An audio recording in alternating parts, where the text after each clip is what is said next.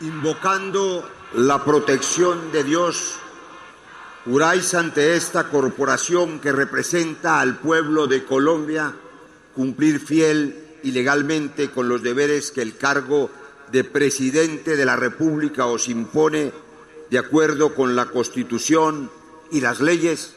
Juro a Dios y prometo al pueblo cumplir fielmente la Constitución y las leyes de Colombia. Si así fuere, que Dios, esta corporación y el pueblo os lo premien, sino que Él y ellas os lo demanden.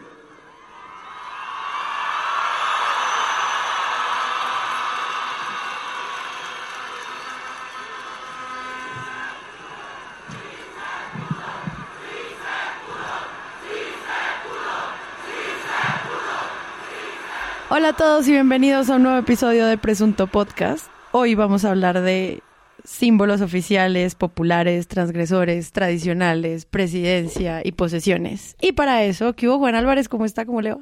Hola, buenos días, buenas noches, buenas tardes, ¿cómo están ustedes? Bien, bienvenido. Gracias, muy amables. ¿Ya tienen su casa de mil millones de pesos? Ya le pago el Ahí foro estoy, ahí voy, ahí voy. Cheverry me dijo y yo, ahí voy. Andrés Páramo, pensé que se le había olvidado este podcast. No, me hicieron tanta falta. ¿En Dos serio? episodios ya es demasiado, es demasiado para uno. Sí, sí, sí. Tú así como rara. Como nos dimos un tiempo de dos semanas, Ajá, yo sí. creí que me habías olvidado. ¿Por qué te fuiste tanto? No, no pude. Ay, es que haciendo una obra de teatro. Sí, pero ya. Estabas ¿Ya? en cierre de estrella, ¿no? Está en cierre de estrella. En, en semana de Rockstar. Y María Paula Martínez. Hola, hola. Yo no tengo la casa de mil millones, pero hoy fui a comprar muchos implementos para fiestas, como para poder. Ponqués. ¿Ponqués? Porque Papitas. pues, Compré papitas, ¿Helado ponqués, compraste? helado, gaseosas, Eso todo subió, el eso azúcar que pude. Cuidado, ¿no? Y además hay que Sparkies, guardarlos. bolis, todo Hay que eso. comprar el por mayor y guardarlos para Claro, cuando llegue la tengo una tributaria. bodega, una bodega llena para poder seguir celebrando los cumpleaños. Ok, yo el compré gobierno manjar blanco, que fue otro de los que va a Ma- sufrir. Majar blanco. Chorizos. To- todo. Se Salchichón. puede colgar, ¿no? Sí, Sí, se sí, cuelga. se Sí, cuelga. sí, tengo un closet que ahora es una bodega fiestera. Cinco mil para las fiestas de la mamertería que vienen de aquí para adelante, que no quiero que sean grabadas. Se nos van a acabar Nadie- los chistes para dentro de ocho días cuando hagamos reforma tributaria. Uh. ¿No se puede decir? No, pues ya. pues uno nunca sabe qué pasa en este país, pero pues así vamos. Les recuerdo que Presunto Podcast tiene una página que es www.presuntopodcast.com. Si no lo encuentra la primera, escriba www.presuntopodcast.com, donde ustedes encuentran todos los episodios. Es el primer lugar en el que se publican. Entonces, si usted no lo ve en su plataforma de confianza, sí está allí en la página web. Y además está el acceso a nuestras comunidades. Los invito a que se vinculen a nuestro servidor de Discord, que tiene muchos canales de conversación sobre crítica de medios y que obviamente está prendido 24 horas con toda la comunidad conversando sobre medios de comunicación. Y también si usted quiere ser mecenas de este proyecto, vaya a la página, ahí está el botón y las instrucciones para que nos apoye. Y como ya saben, abierta la presunta tienda para que pues lleves el logo de presunto en su corazón y en su prenda. Entonces nada, pásense por allá que está lindo. Comencemos.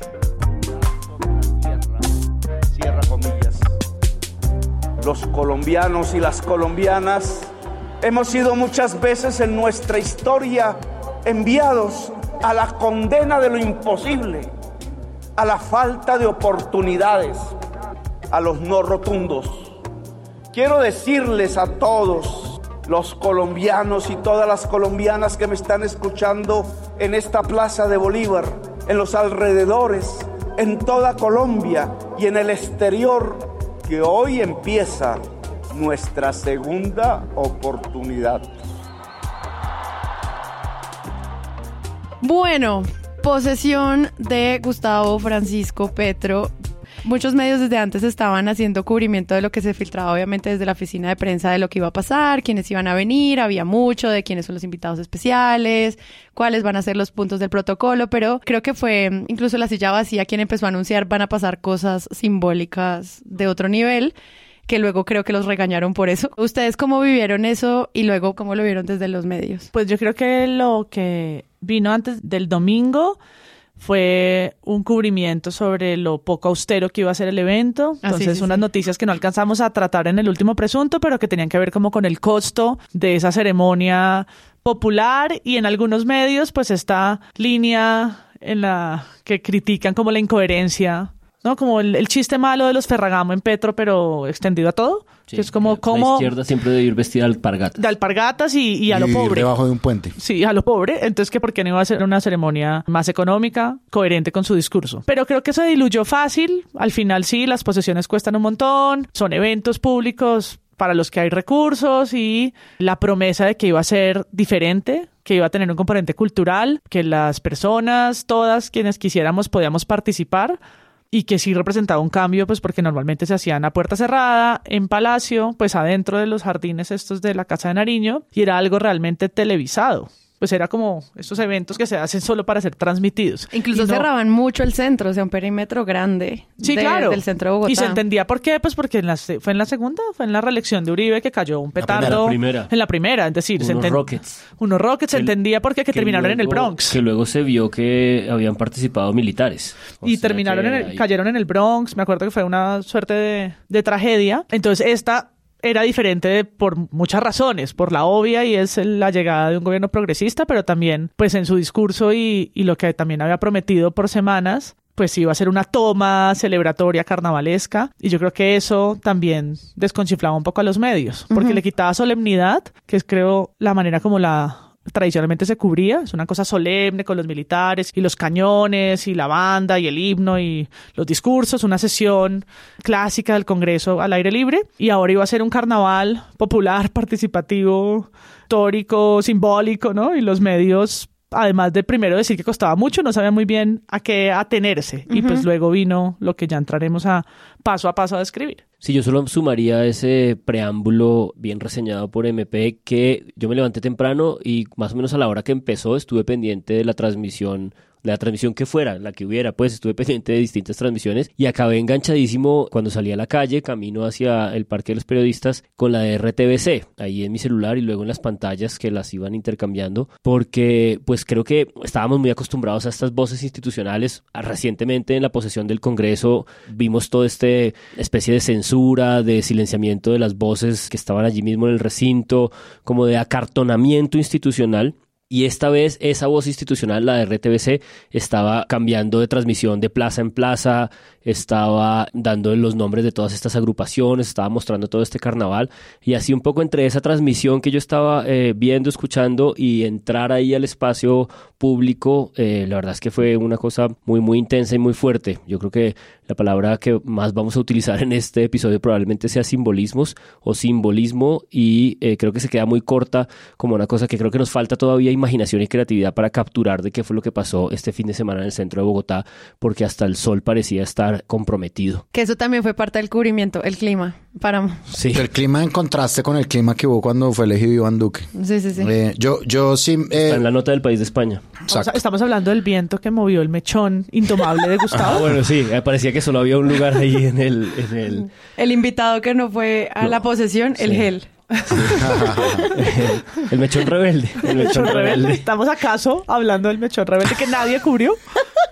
Del que nadie dijo nada. Twitter sí. Solo Twitter, sí. Twitter nunca, nunca falla. No, yo ese día, pues sí, me levanté muy temprano a hacer un cubrimiento paralelo entre la Plaza de Bolívar y el centro de Bogotá. Cumplió, digamos, las expectativas de lo que Petro había dicho. Lo dijo incluso en el cierre de su campaña, que iba a ser como una gran fiesta popular en las plazas. Yo creo que parte de eso era esperable. Lo que yo viví, digamos, fue como ver periodistas cubriendo en las plazas. Yo, por ejemplo, vi a Antonio Morales en Telesur hablando como de la cantidad de gente que había. Sí, había mucha gente.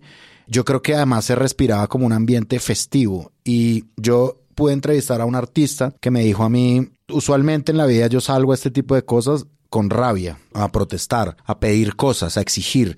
Hoy salgo simplemente a, pasarla bien y a ser feliz. Ese era un ambiente generalizado y yo creo que propicio pues para la ocasión, auspiciado obviamente por el, por el mismo Petro. O sea, él se encargó como de que eso fuera así.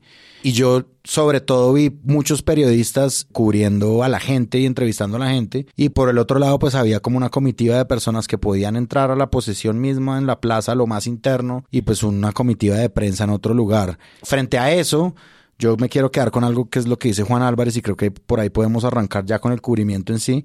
Yo creo que había muchas cosas novedosas, demasiadas tal vez. Para los medios también fue, bueno, ¿cómo hacemos un recuento de esto?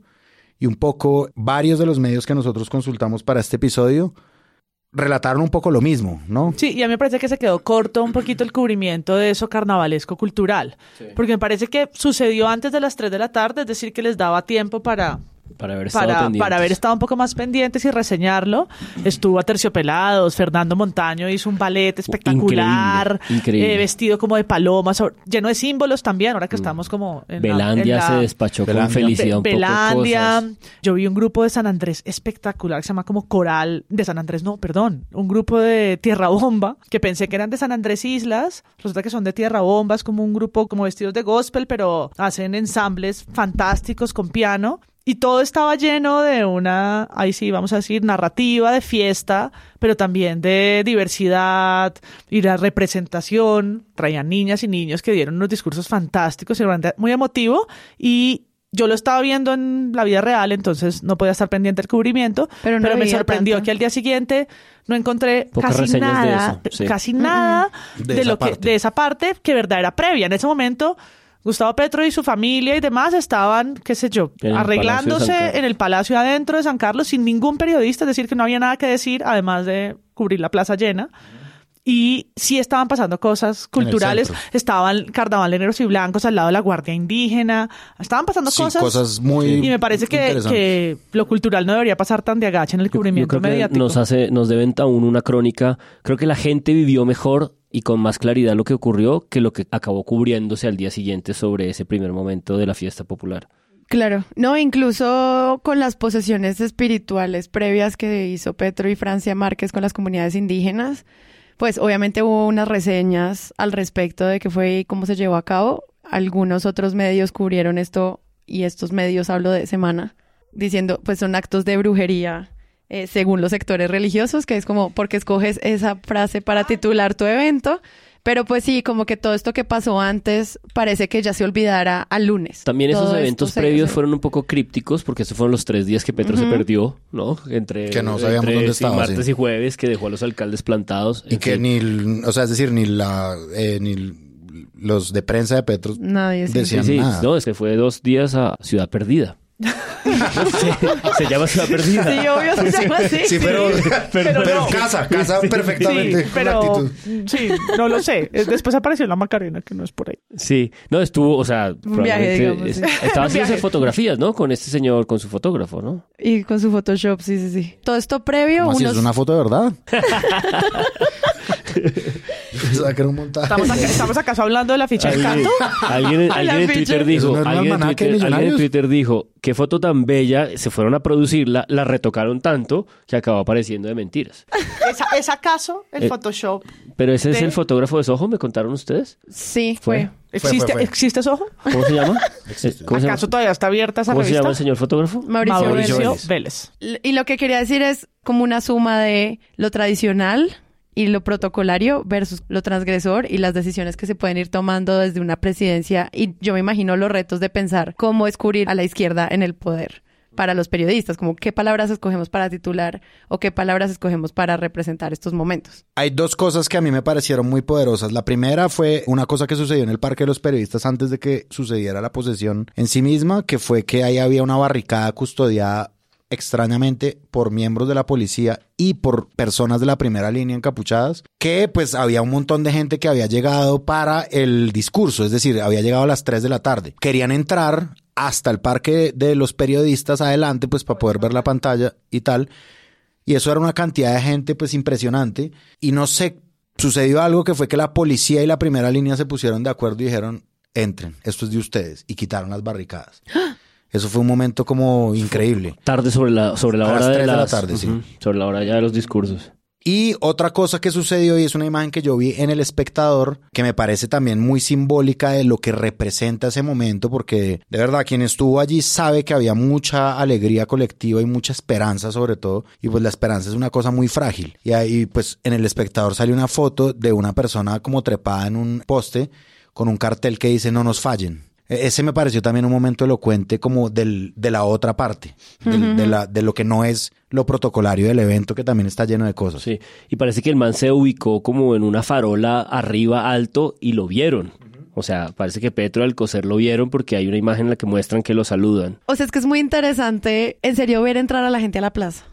Desde el cubrimiento. O sea, ver que eso se llena de personas y que hay públicos y que hay banderas y que hay arengas y que hay gritos y que hay... Claro, Y porque las últimas plazas llenas con tantas personas son plazas de la indignación, son plazas de la protesta social. Que las echan la confrontación. de la confrontación. de la confrontación. Son, son imágenes que nos acordamos de ellas, pero que luego de dos horas lo que hay es un desmadre con gas, agua, tanques, mat, mierdero. Hmm. Cuando hay tanta gente en la Plaza de Bolívar durante tantas horas, porque si es cierto, empezaron a llenarla a las 8 o 9 de la mañana, siempre hay una orden de sacarlas en algún punto. Aquí duraron casi 11 o 10 horas y armonía, o Exacto. relativa armonía. Entonces eran, y había drones y cámaras por todo lado cubriendo a estas familias, ¿no? No se podían entrar supuestamente niños, pero Había niños. pero había, había niños en los hombros y un ambiente festivo, eso ya era un cambio para el cubrimiento. Pero además no son tantas horas de lo mediático, porque empezó a las 3 de la tarde, lo duro y lo puro y duro, empieza a las 3 como un reloj, ¿no? O sea, 3 y ¡tum! ¿no? Transmisión, sale del Palacio San Carlos Petro a las 3.01 y el cubrimiento se acaba a las 5 y media. Sí, sí, sí. Cinco y media, o sea, son dos horas y media. Pero esas dos horas y media llenaron la radio, los espacios de podcast, las portadas de los periódicos, las columnas de opinión de lunes, martes, hoy que estamos grabando. O sea, alrededor de lo que pasó y hubo una hora de piano, o yo no sé, 40 Media hora. Media hora. Media hora Yo de alcancé a piano. ir de un punto a otro. Sí. Yo dije, aprovechemos el concierto de piano y concierto de cambiamos la locación. Entonces, además tiene un bache en la mitad, un receso, pero está cargado de un montón de mensajes que han dado para programas como el de Semana TV que duró hoy una hora, más de una hora, Claro. hablando solo sobre la espada de Bolívar. Más, no sé, entremos en detalle. Sí. El reporte coronel, los huevos revueltos, etcétera, etcétera. Quería simplemente antes de... Este es el preámbulo más largo antes de escuchar a Rey Barreras, no puede ser. Pues la gente gritando lo de, lo de semana. Siento que sí hubo un cubrimiento gigantesco al respecto, desde periodistas que alzaron su voz en redes sociales de, bueno, ¿qué está pasando? Porque la gente está pidiendo no más semana. Como vieron eso y pues creo que no lo vamos a resolver hoy, pero creo que sí es un debate para presuntos sobre todo porque nosotros no la pasamos gritando no más semana. Entonces, no sé, Alguien- o sea, me parece... hizo un meme, ¿no? Yo lo vi y dije, Somos un meme. o sea, esto me causa muchas preguntas interesantes sobre libertad de prensa y demás. Pero al revés, que no sé si nosotros decimos implícitamente no más semana. No, no, no. Muchas veces cuando ponemos en el Twitter algo sobre semana, hay personas que contestan, pero ¿cómo es que ustedes siguen leyendo eso? O, o lo pongo cuando lo pongo incluso en mi cuenta personal, que es como una cosa de, ay, pero a ver, es súper predecible, lo que hay que hacer es súper cancelarlos. Y es como, No. no, al revés. Son relevantes, tienen un lugar, yo puedo no estar en, en acuerdo de- en cómo lo hacen, pero no puedo negar que hacen eco en una parte de la población, represen- los- les representan, son importantes mediáticamente, son la única revista impresa. Son gigantes en Son internet. gigantes de muchas maneras. ¿Cómo no los voy a leer? Aunque no me guste, o cómo no voy a ver Semana TV, más aún si participo de un espacio de crítica de medios, pero además no estoy abogando porque no existan. Participen del debate como todos, permitan que nosotros les hagamos escrutinio porque estamos en el derecho de hacerlo. Sí, sí, sí. Pues nosotros todo el tiempo estamos pidiendo más y mejores medios, nunca menos. Exacto. O sea, no, Medios. no perseguimos, no, no vamos a aplaudir porque cierren semana. Sí, es complicado. Supongo que, como bien lo enmarcó Sara, habrá otro momento para discutirlo. Yo lo que pensaba es que me recuerda mucho, yo como futbolero iba mucho a la tribuna y siempre está este estigma de que en el fútbol, cuando hay un evento eh, relativamente agresivo, es noticia gigantesca. Pero nunca es noticia el hecho de que fin de, de armonía, fin de semana tras fin de semana se reúnen en los estadios millones de personas en todo el mundo y el 99% de las veces no ocurre nada. Es decir, y ese, y ese, y ese milagro del encuentro intenso futbolístico en las tribunas, nadie nunca lo cubre en esos términos. Lo que se cubre es el pequeño exabrupto de, de agresión. Y creo que fue un poco eh, lo que ocurrió. Es decir, hubo una fiesta popular gigantesca, hay un medio de comunicación que está especializado en defender unos intereses banqueros y eso puede producir como esta contestación pública que además ocurre en un escenario gritándoles cosas y en una especie de intimidación física pero esa es una negociación que creo que estaba interesada en esta posesión y es un poco la presencia del pueblo, ¿no? Y la enunciación del pueblo. Hay un discurso del que probablemente no vamos a hablar, que es el segundo que Petro da dentro del Palacio de Nariño. Eh, no sé si ustedes lo vieron o no, pero lo da a sus ministros cuando están en la posesión rápida de los ministros. Y uno de los puntos que Petro toca es, ustedes vieron a esa gente allá afuera gritar todo lo que querían cuando querían es muy difícil construir confianza entre la institucionalidad y esa gente, esa gente que grita y el pueblo. No desaprovechemos la oportunidad. Eh, no me sobra decir que lo vieron en la Plaza de Bolívar, lo vieron el 19 de junio, lo sienten, que es muy importante eso, lo sienten en la atmósfera social de Colombia. Nosotros no podemos fallar. Este es el gobierno del cambio. Y el cambio es de verdad. No es retórico, no es discursivo, no es de maquillaje.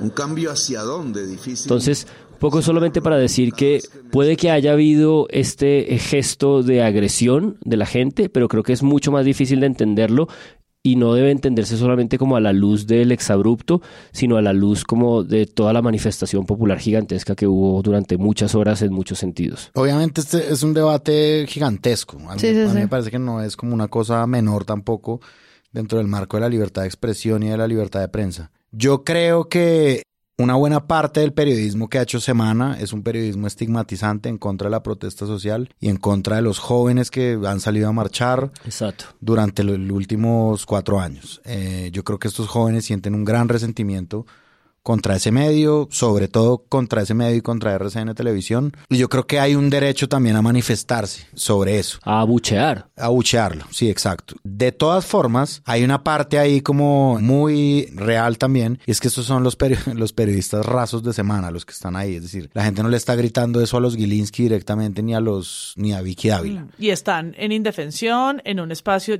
llenísimo de gente. Exacto. Donde cualquier abucheo es también un riesgo alto para, para... Y es muy probable que esos mismos reporteros ni siquiera estén de acuerdo con las líneas editoriales. Esto me encanta etcétera. porque es una discusión del siglo XIX cuando José Hilario López fue eh, declarado presidente por el Congreso. Perdón la intervención ñoña, que a Jordi Carrión no le gustaría porque él piensa que el Ah, siglo es XIX, arcaica, es arcaica. el, el siglo XIX Ana- no tiene nada que ver con lo que está pasando hoy. sí. Pero sí, es verdad que mm, es una discusión larga. Es larguísima. Y porque además yo sé que esos periodistas, es decir, esos periodistas jóvenes, periodistas políticos que no son Vicky Dávila y que no son los Gilinski, no sé si creen o no en esa línea editorial, no sé si la defienden, etcétera. Son personas que están allá trabajando. De todas formas representa una marca que sí ha estigmatizado a muchos jóvenes y a muchos de los jóvenes que seguramente estaban ahí en ese momento. Y gritar en contra de un medio, pues de un medio tan poderoso también obviamente es un derecho. Ahora la línea sí es, digamos, difusa, me parece, entre... O sea, hay una línea clara, es decir, yo no creo que uno deba agredir a un periodista, etcétera, básicamente ni a ninguna persona. La Entre cosa el es que- abucheo y luego la el arrojar objetos, eh, ya son... ¿Les arrojaron No, cosas? sí, sí. Sí, hay, hay denuncias de periodistas que sí, les eh, arrojaron cáscaras, objetos que la gente tenía pues ahí a la mano, como parte del abucheo, que creo que es normal cuando sucede algo así, o sea, abuchean a alguien y a veces hay una, re- hay una respuesta colectiva, masiva, ¿no? Que de, de chiflar, ¿no? Alguien chifla y chifla a todo el mundo, alguien aplaude, aplaude a todo el mundo. Y sí, en un hilo que publicó la Flip, están como varios de los sucesos que denunciaron periodistas ahí a, a la fundación. Y abre el debate de, bueno, cómo esto daña el ambiente, obviamente daña el ambiente para el ejercicio de, de cubrimiento de esos periodistas en particular, que no lo sufrieron otros de otros medios, que también había pasado en, en los actos públicos de campaña, de la primera vuelta, sucedieron, sucedió en Medellín también, en el cubrimiento creo que de Federico Gutiérrez. Entonces, como esto, y pues creo que la pregunta detrás es cuál va a ser la relación de la prensa con el gobierno de, Petro, sobre todo de la prensa que desde antes de la posesión ya estaba jugando un papel de oposición directa contra el gobierno. Hay una cosa más que yo quiero decir de este tema y es como yo sí soy un creyente, digamos que ese tipo de discursos como que hay que, lo que decía María Paula, evaluarlos y hacerles un escrutinio, ¿no? Es decir, como para eso está, por ejemplo, este espacio de crítica de medios, verlos y sacarlos y refutarlos, que es lo que básicamente hacemos siempre, pero al mismo tiempo yo, yo creo que no todo el mundo tiene el micrófono, ¿sí? Ni el relato, ni como el- la posibilidad de hacerlo. Entonces, en ese sentido, yo más o menos defiendo que le griten cosas a semana. Pero de nuevo, yo también trazo líneas sobre eso. O sea, es difícil, este, este no es Sí. fácil, digamos. Desde mi conflicto de interés, por supuesto, los espacios tal vez para hacer esa crítica no son esos los que ayudan al debate público, ¿no? Pero es que son- Democráticamente. pero es que son los que la gente tiene. Sí, el, el único que la gente tiene. Sí, no, yo creo que cuando nos dicen en redes, ese es otro espacio que me parece muy válido de conversación contra los titulares y contra, no, ese es esto mismo, es otro espacio. Sí, yo creo que, que hay otros y lo estamos viendo con los años, como precisamente la respuesta de, la- de las audiencias es mucho más directa, natural y, y el señalamiento es eh, sin pudor, ¿no? Este titular está mal o esto no me representa y la gente lo dice ahí sí, muy diferente al siglo XX. ¿no? Volviendo a la discusión, ese siglo XX mediático sí que ya no se puede ni revisar porque la relación de las audiencias, los medios y la crítica hoy es muy distinta. Empezamos con un podcast y estamos haciendo otro. Pero había que mencionarlo, Había no, que no- men- sí, no se puede dejar pasar. Pasó esta semana, sí. Bueno, comienza la posesión. Frente al discurso de Roy Barreras se habla muchísimo en los medios de comunicación sobre el enfoque que él le da a las víctimas como el centro de las frases que él usa y pues luego empiezan a pasar muchísimas otras cosas que empieza a darse uno cuenta que esto no es una posesión como tradicional de la derecha de las que ya estábamos acostumbrados y que siento que van a empezar a dejar otras marcas en el cubrimiento. Entonces arranca con Roy, pero sigue con banda presidencial, con discurso de Petro, con posesión de mm, la vicepresidenta y pues con obviamente el símbolo del día que creo que estuvo más cubierta que Petro, la espada de Bolívar. Como vieron ustedes toda esa melcocha, porque fue una Sí. tras otra. Es que Vamos sí, es una, una- tras Sí, otra. llenos de significado, lo Ajá. que no había pasado. ¿Quién se acuerda de algo de la posesión de Duque? Me acuerdo de Macías, fin. Pero pues que uno como con vergüenza, Congreso, uno se daba como... No, porque uno- fue agresivo, del- fue del- agresor, fue un del- discurso del agresor. todo, ¿no? Como Exacto, el- fue agresivo y vergonzante, ¿no? Los que no estábamos de acuerdo ni habíamos votado por Duque, pues nos cogíamos como la mano, ¿no? La cabeza y decíamos, como que es esta cosa tan horrible?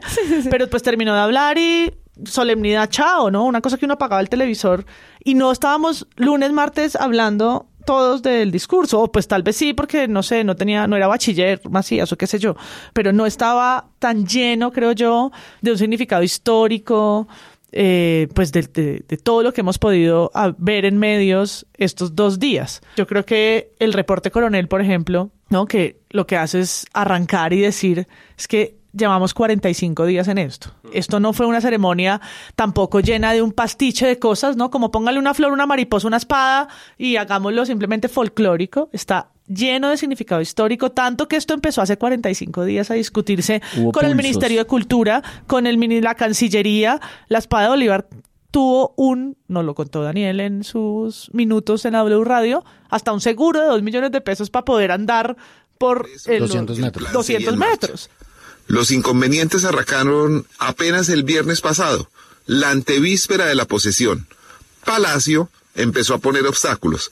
Primero se preguntó si la reliquia histórica estaría segura. Y desde luego lo estaba, porque el 7 de agosto no habría un lugar más custodiado en Colombia, con agentes encubiertos, francotiradores, escuadras de fuerzas especiales. Entonces, Palacio y ustedes ya saben qué quiere decir Palacio, recordó que la espada está en custodia y comodato del Departamento Administrativo de la Presidencia, pero por ser patrimonio histórico está a cargo del Ministerio de Cultura. Esa entidad debía responder por la integridad de la reliquia con un seguro contra todo riesgo. Como en la práctica es imposible determinar el valor de la pieza, determinaron que valía mil millones, como por decir algo. Le aseguraron por 24 horas, contra todo riesgo, el Ministerio de Cultura solo tenía que pagar dos millones de pesos por la prima del seguro. Todo estaba listo, pero ayer en la mañana el presidente Duque decidió que no. ¿Por qué? Porque yo soy el presidente hasta las 3 de la tarde y ya nadie volvió a argumentar.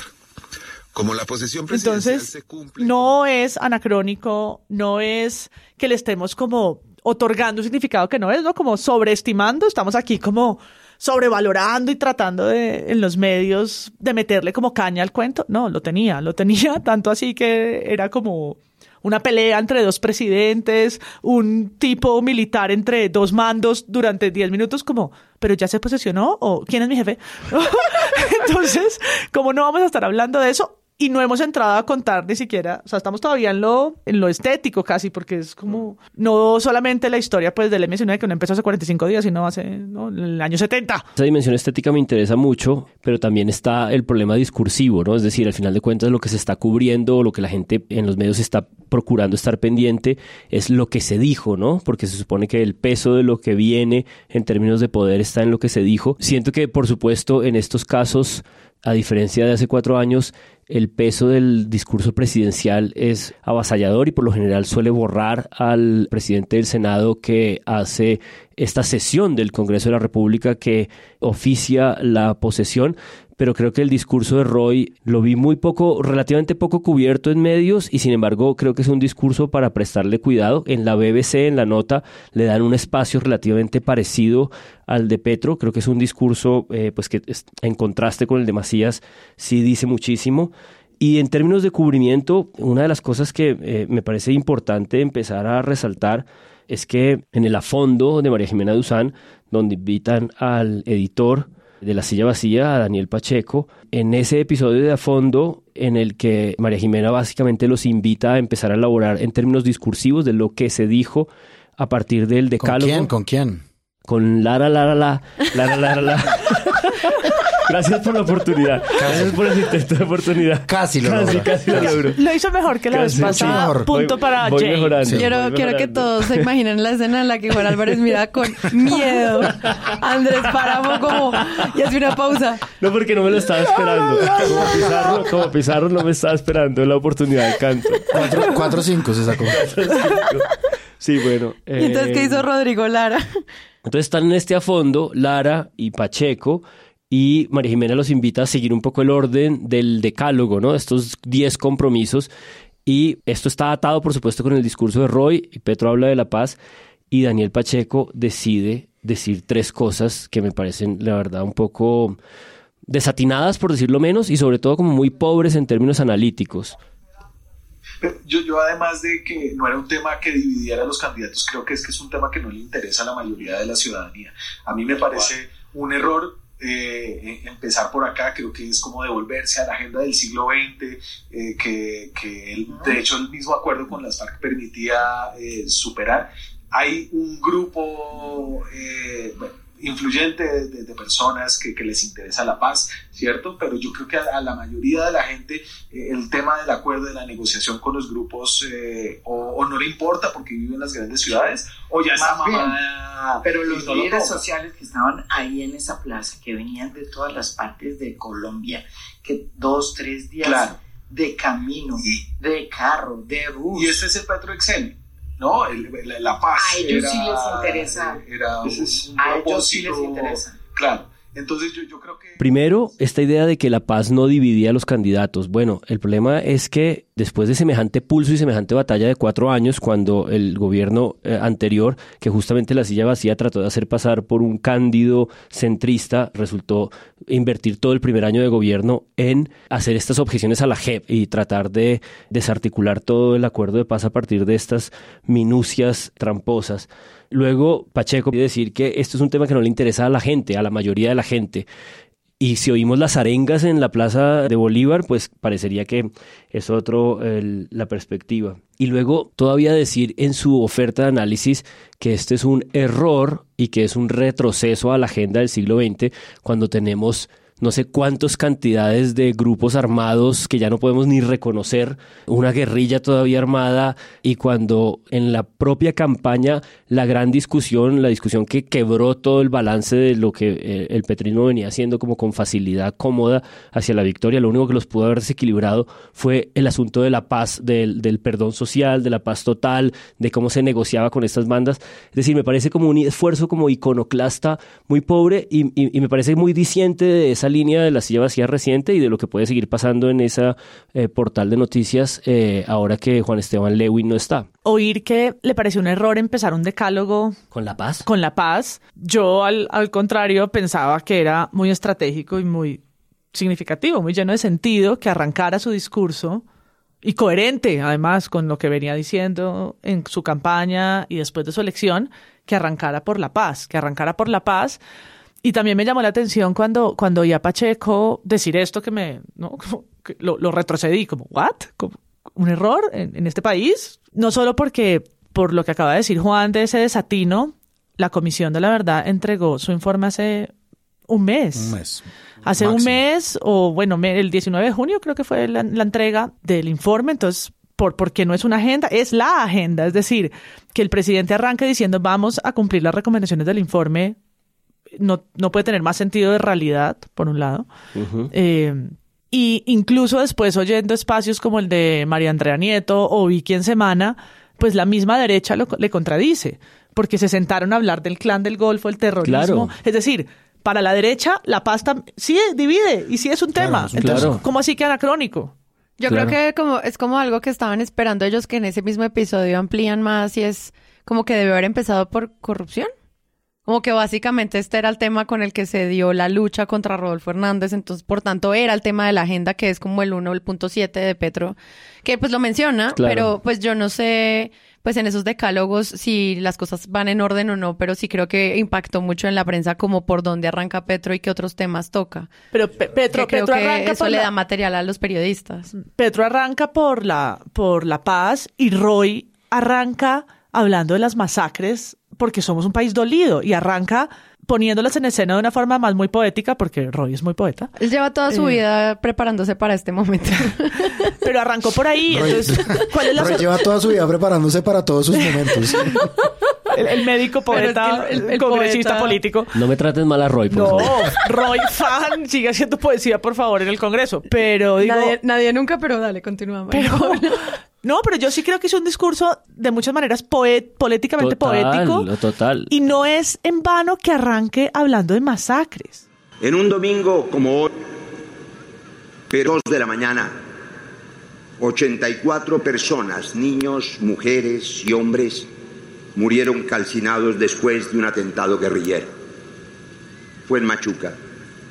En un sábado como ayer, 119 seres humanos refugiados en una iglesia fallecieron tras el estallido de una bomba en un combate entre guerrilla y paramilitares. Es la herida de Bojayá, que es una herida en el corazón de Colombia. Un miércoles cualquiera, en Pueblo Bello, un corregimiento bello, bello, como tantos, se habían desaparecido medio centenar de vacas.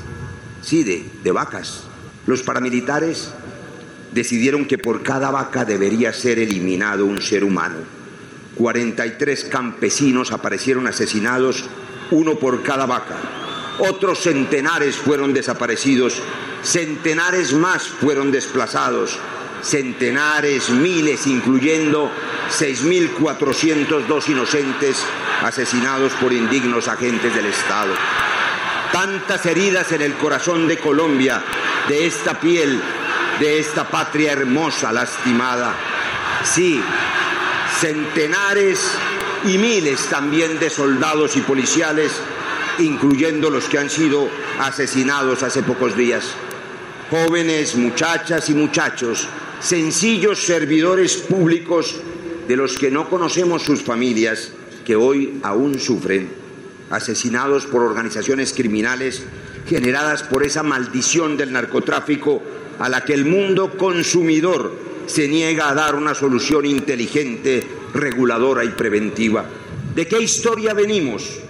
¿De dónde venimos? Eh, habló de Bojayá. Que se atreva a Eh, eso. Que se atreva a eso delante de los mandatarios internacionales, que arranque diciendo es que este es el país que somos. Por eso esto es herida. histórico, es la herida que todos tenemos, estamos todos traumatizados y aquí estamos. A mí me faltó Y por cubrimiento eso, del- y por eso digo, Roy. ¿cómo es que al otro día dicen, ay, súper desatinada, Desatinado, la paz? ¿Qué un agenda error. del siglo pasado? Siglo XX. No, pero- Además, sí, es como, bueno, esa es tu opinión, pero ¿cuál es tu oferta de análisis? De acuerdo. Sí, yo creo que hay una cosa que Pardo en la BBC ve que Pacheco evidentemente no ve, y es que Petro es mucho más que Petro. Eh, dice Pardo, Petro es como el representante de un proceso histórico, de un proceso histórico que se ha obviamente retratado muchas veces. Daniel Coronel, de hecho, cuando Petro ganó, sacó una foto de Petro siendo guerrillero entrevistado por él y Petro siendo eh, elegido como presidente en su discurso. Eso es un proceso institucional ganado por la paz. Es decir, el hecho de que un exguerrillero sea el presidente de Colombia dice algo de Colombia y está diciendo que Colombia puede aceptar la reconciliación por la vida de la paz. Y además, a mí sí me parece que hay una línea temporal directa que Pacheco en su universo paralelo no es capaz de ver, y es la firma del acuerdo de paz con las FARC, el gobierno de Duque tratando de destruir eso, el paro nacional y la elección de Petro. Es directa y sí me parece que es como unos hechos que él, le parecen anacrónicos, pero pues son hechos que están pasando. Sí. Esto que dices de esa preeminencia de, de, las curvas históricas que estaban en juego, en la transmisión de Caracol, cuando estamos en este intermedio de 10, 15 minutos donde dan la orden para que la espada venga y hay que esperar y todo el mundo empieza a delirar como, puta, la espada viene, no viene. Como presidente de Colombia, le solicito a la Casa Militar traer la espada de Bolívar.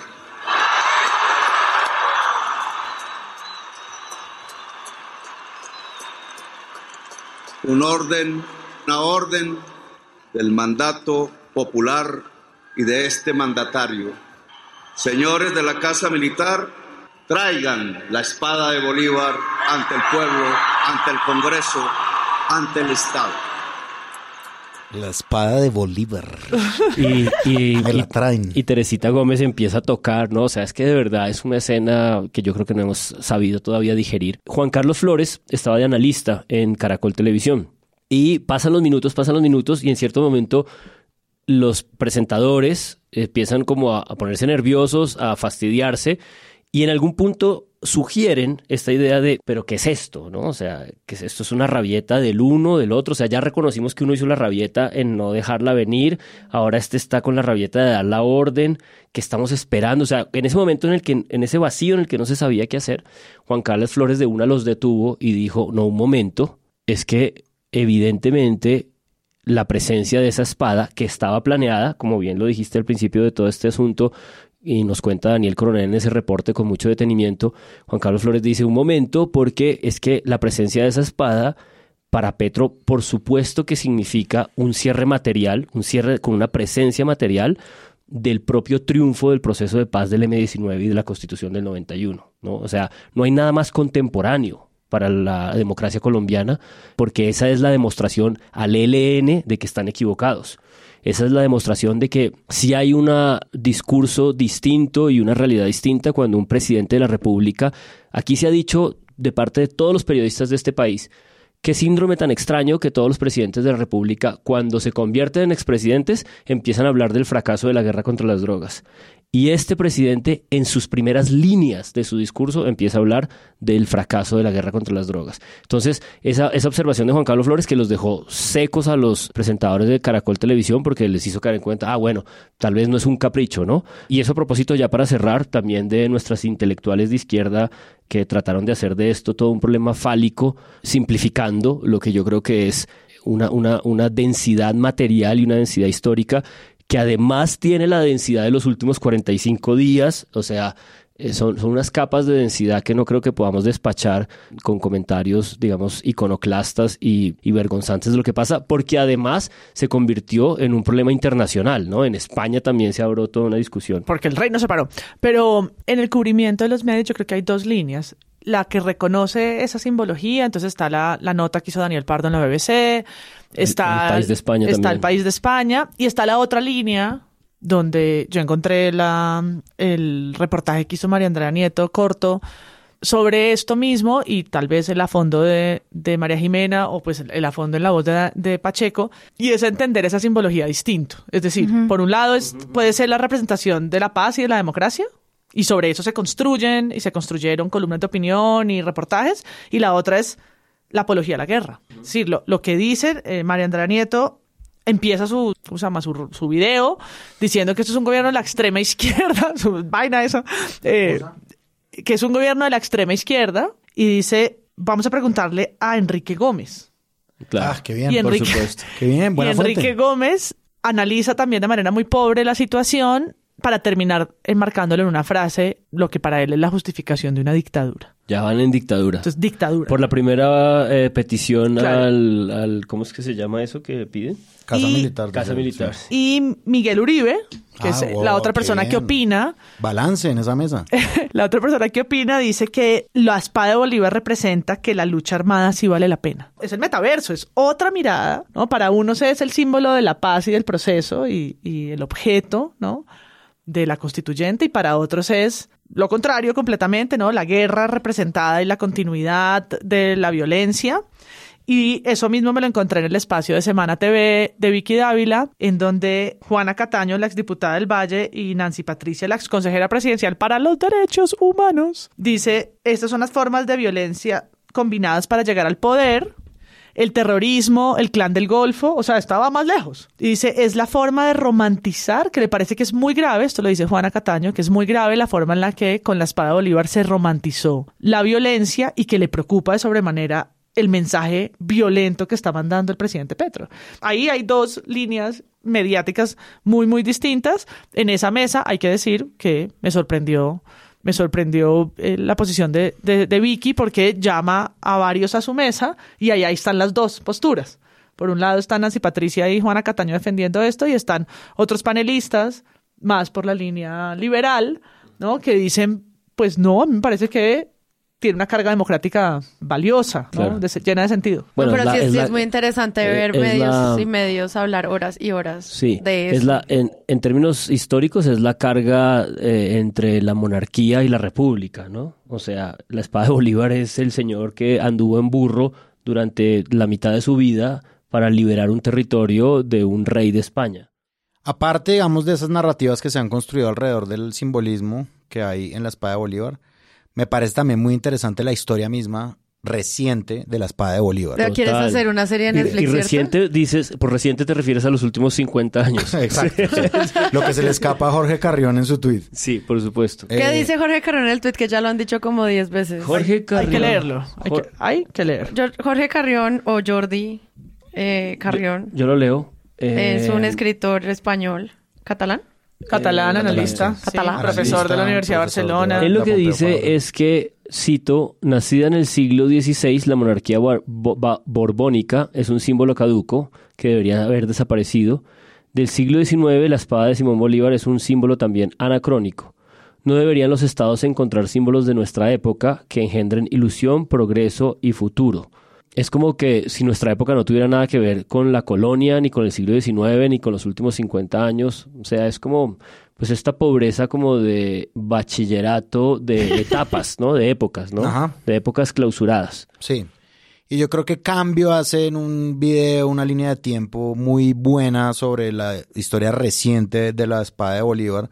Obviamente esa es la razón por la cual Gustavo Petro cuando la espada llega dice, esta es una nueva historia de la espada de Bolívar. Por eso Daniel Coronel también dice una historia más de la espada de Bolívar, el hecho que es como que llegue tarde, se le suma una más.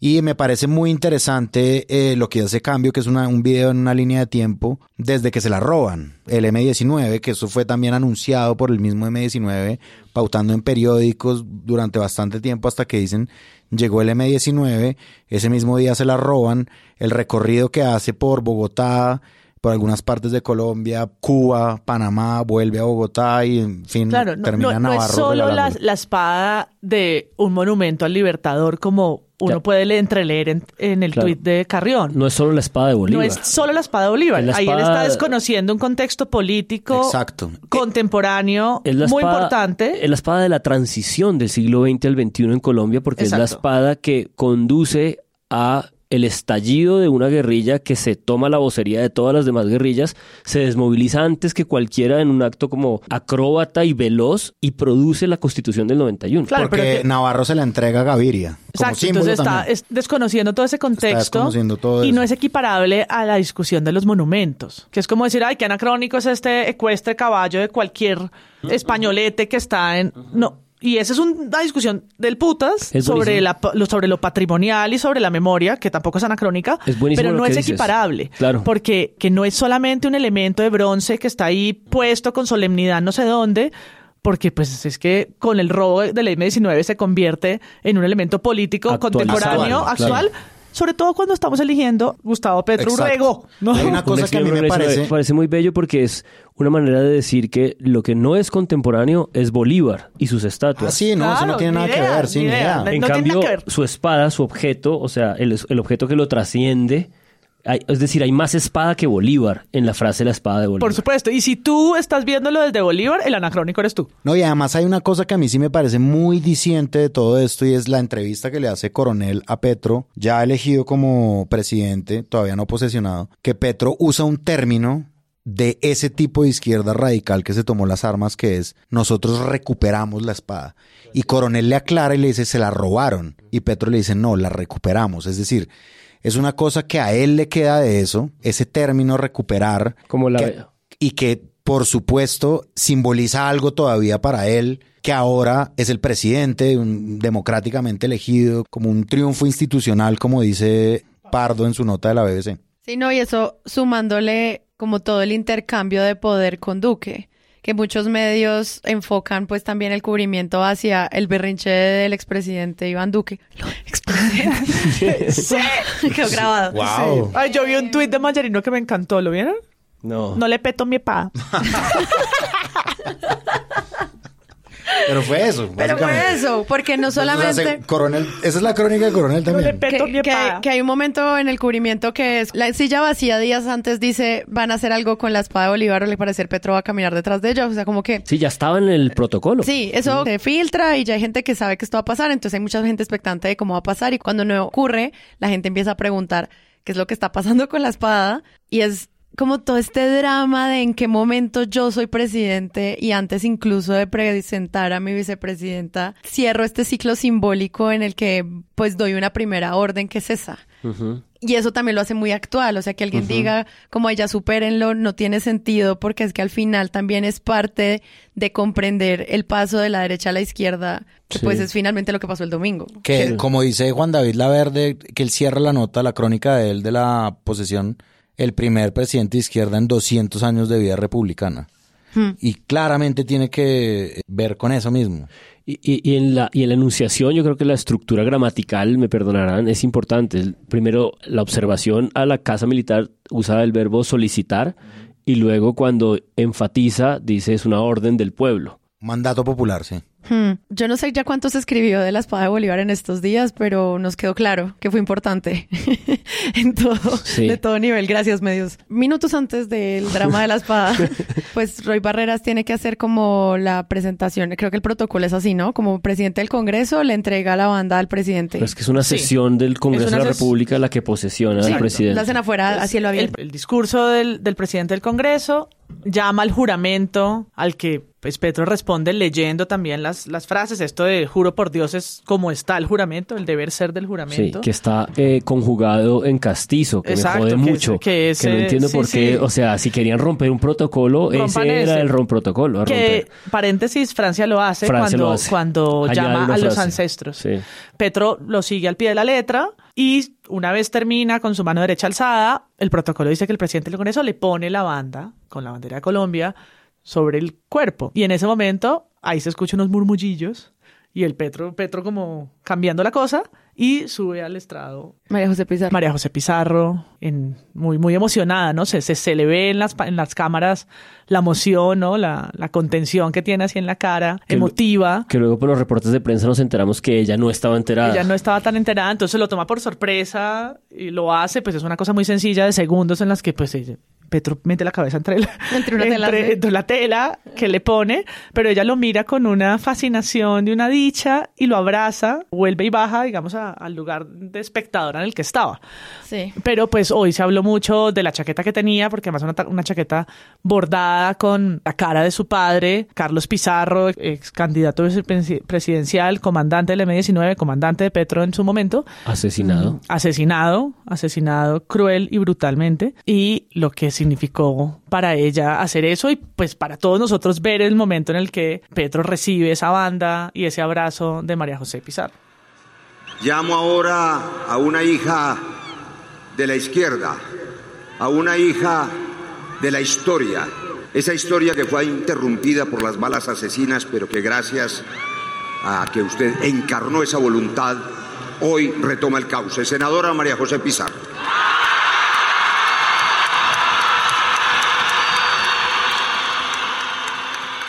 Yo apuntaría a todo esto que estamos reconstruyendo y observando y es que al día siguiente, en hora 20, ayer lunes, en la noche, cuando hacen esta mesa de análisis de esto que estamos conversando, la melcocha de todo lo que pasó y que nos cuesta tanto trabajo digerir o distinguir, en la pauta publicitaria de ese episodio dicen que van a estar presentes Brigitte Baptiste, Juan Esteban Lewin, Gabriel, se me escapa el apellido, pero es uno de estos del Centro Democrático, Miguel Uribe solo están estos cuatro, pero a último momento en el panel de hora 20 aparece María José Pizarro también. Y yo siento que en parte es por el peso gravitacional de lo ocurrido y del impacto, digamos, en esas 12 horas, 10 horas de, de lo ocurrido. Y me pareció muy jodido que yo todavía no sabía muy bien cómo asimilar que en los saludos a la primera que saludan es a María José, porque la primera pregunta que Diana Calderón le tiene es sobre ahí es donde yo escuché que ella no sabía qué iba a ocurrir y cómo fue tu sensación y qué fue lo que pasó y tal. Entonces ella cuenta. Luego saludan a los demás y cuando saludan a Miguel Uribe, uno que está esperando de Miguel Uribe, pues como esta cosa recia de oposición, es bastante afectuoso con María José Pizarro. Pero ahí tiene un giro muy extraño que yo eh, me gustaría que lo escucháramos. Ustedes eh, lo juzgarán por su propia cuenta. Recordar que eh, y yo ayer cuando vi a María José poniendo la banda, pues no pude parar de pensar en mi mamá, que probablemente fue fundamental en ese proceso de desmovilización del M19 cuando hizo tres entrevistas con Carlos Pizarro. Y en esas conversaciones, Carlos Pizarro le cogió la caña y dijo, arranquemos, hagamos este proceso de desmovilización y apareció, pues evidentemente, Rafael Pardo y todo el gobierno de Barco. Y paradójicamente, el, el, expresidente que pidieron como garante para ese proceso de desmovilización fue a mi abuelo Julio César Turbay. Entonces, si bien evidentemente una, eh, tenemos unas diferencias en la manera en la que vemos el país, sin duda compartimos la misma historia. Y ayer cuando decían que era hija de la, de la violencia, pues María José, no solamente eh, me alegró verte, independientemente de cualquier postura política, sino además porque pues eh, tu papá y mi mamá fueron asesinados no solamente en la misma época, en buena parte por, por razones similares, pues guardando las proporciones, y eran creyentes de efectivamente la paz.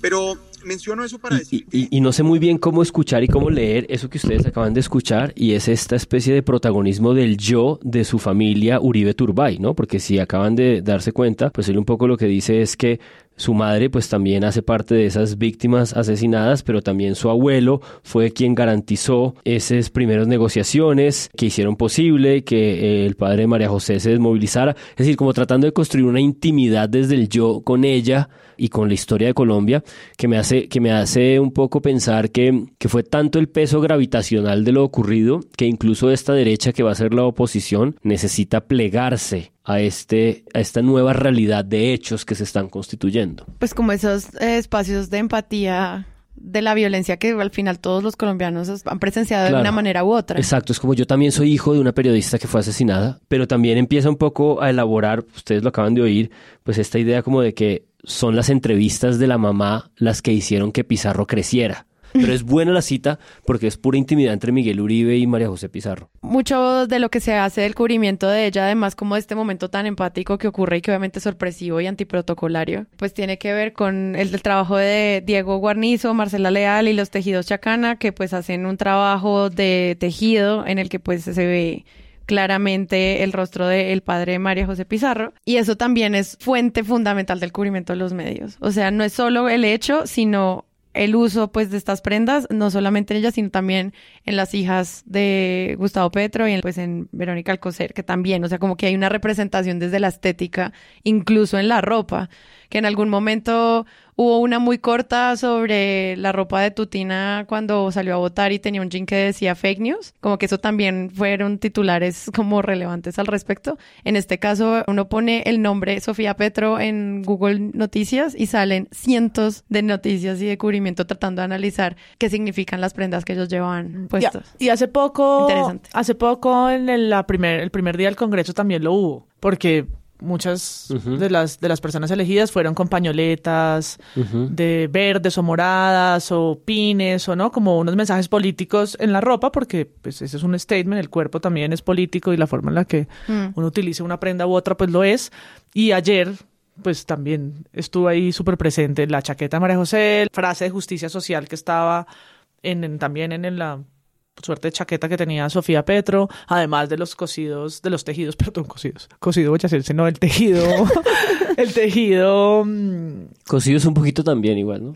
sí, pero mm, el- la blusa que tenía debajo de esa chaqueta era también hecha por, por una comunidad indígena, el vestido que usó Antonella, que era la, no sé si vieron, es la... Una carta. Una carta que le hizo. Gustavo Petro a su hija por su cumpleaños 14 Ujú. y el vestido y los pantalones era esta carta agrandada, pues convertida en, en vestuario. David Racero también tenía, vi unos memes buenísimos de Game of Thrones con lo de David Racero, que además él puso un postulado político diciendo hablando como sobre la vergüenza y el orgullo y cómo él portaba entonces ahora un atuendo más autóctono, orgulloso de, de dónde viene, en sus palabras, mente pues Francia, que todos No, sabíamos ya. porque Francia ha hecho de su vestuario un statement político desde el día uno de la campaña, con los aretes, en, eh, con el mapa de Colombia, con sus vestuarios, con telas africanas, con su forma de representar la población y la historia de las comunidades negras, afrodescendientes, raizales, palenqueras, ¿no? Esto ha sido parte de su discurso un poco performático del cuerpo todos estos meses.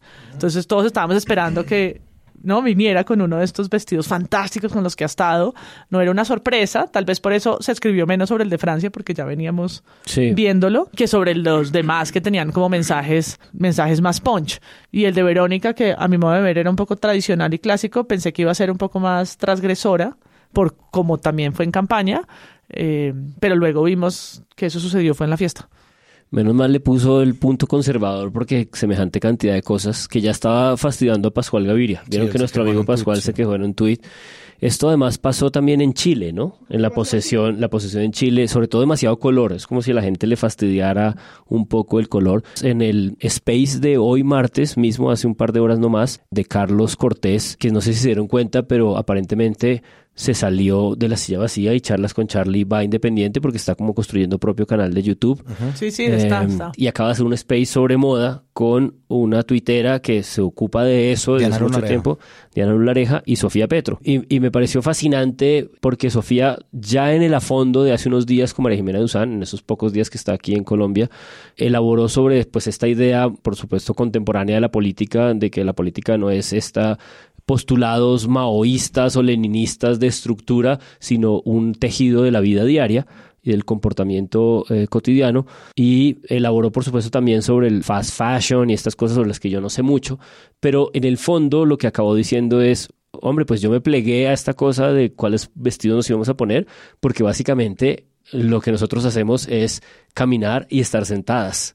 O era, sea, la única oportunidad no- de expresar algo Claro, exacto. O sea, en este, en este escenario en donde hay tanta atención, la carga discursiva está en estos sujetos de los que hemos conversado, hemos hablado, que dan órdenes, que pronuncian, que dicen, que luego eh, el editor general de la silla vacía analiza con pobreza.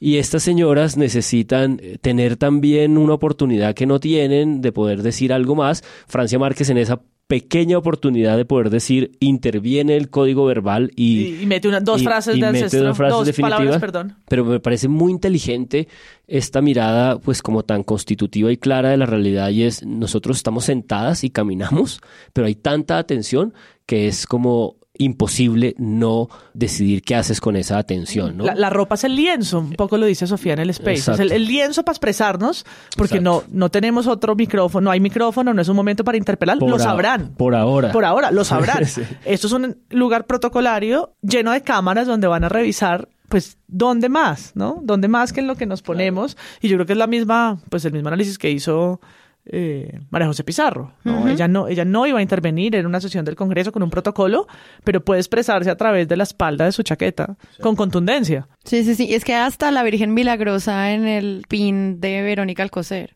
O sea, como hasta ese mensaje sobre como la relación que ella tiene, por ejemplo, con el catolicismo frente como a, a ser la primera dama, hasta eso tuvo cubrimiento.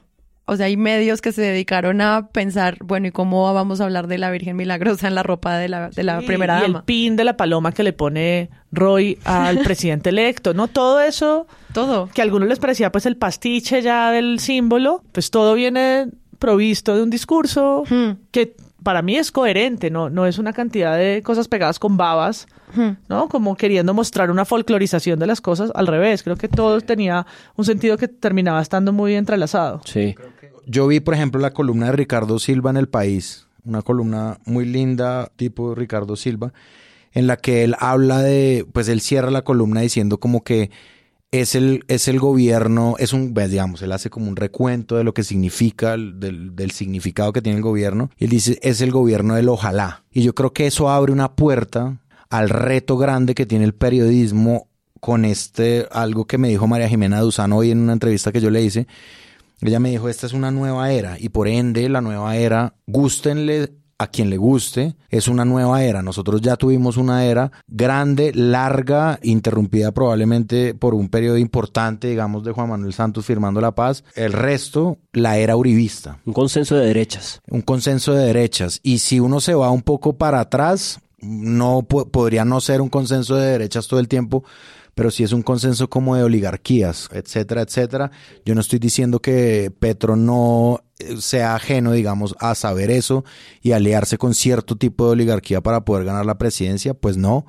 Pero sin duda y por la posesión misma, se nota que es algo que no habíamos visto y se nota que abre unos caminos en los que el periodismo tiene que reinventar su forma de hacer sin caer en el pues en el aplauso fácil, es decir, ni tampoco en la crítica vacía que ya estamos viendo pues con todas estas cosas de la reforma tributaria en la que ya vamos a, entrar, pero sí hay algo sin duda nuevo y hay como medios que han tratado como de crear cosas, otros que se han quedado como en, uy, ¿qué vamos a contar? Bueno, contémoslo planamente, etcétera. Digamos que es, me parece interesante en ese sentido. Sí. Eh, a propósito de eso, yo vi en Manifesta Media una serie de posts en Instagram eh, sobre este asunto de la moda que también están muy bien porque pues además de estar toda la información está un poco ahí como la elaboración. Creo que 070 hizo algo también, ¿no? 070 hizo una nota, exacto, en la que tres expertos hablaban de este nuevo, de esta estética, digamos, en la política. Dice como la estética no estática Exacto. del nuevo poder y hablan pues mucho como de eso que ustedes acaban de plantear. como Puede ser de- el mejor titular de que todos los que haya, así sea medio críptico. Casi que no lo digo, además. Es un trabalenguas un poquito.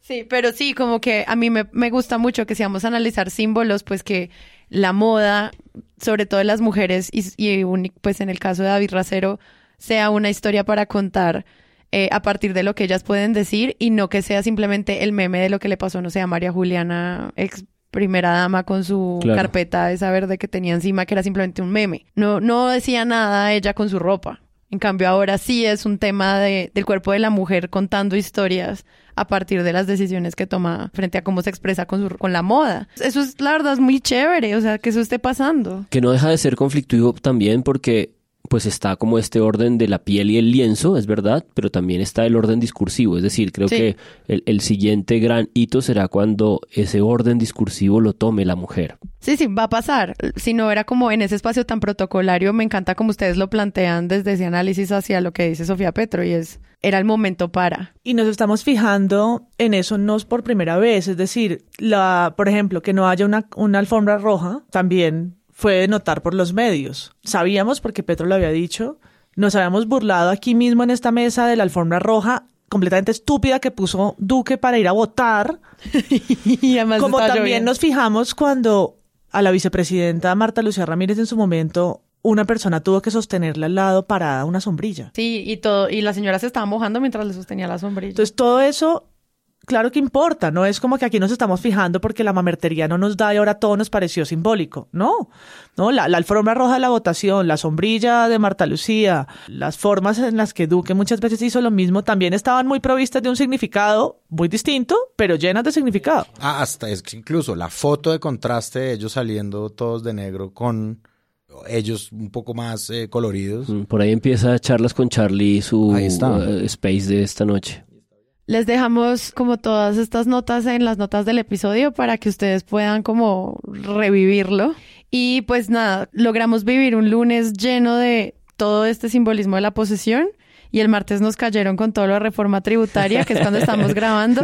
Entonces vamos a ver qué pasa en esta semana porque como siempre Colombia nunca da espera. Entonces pues muchas gracias para... Bueno, nos veremos. nos oiremos. Muchas gracias María Paula. Ay, gracias. Juan Álvarez. Bueno, hasta muchas luego. gracias, muchas gracias. Espero poder superar los 10 millones de ingresos eh, para disfrutar de la reforma tributaria de 2023.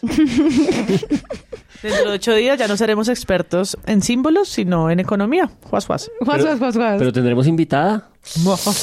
No lo sabemos. Les- Nos vemos. Se está gestionando cosas, así que pendientes todos y hasta la próxima. Te amamos, productora.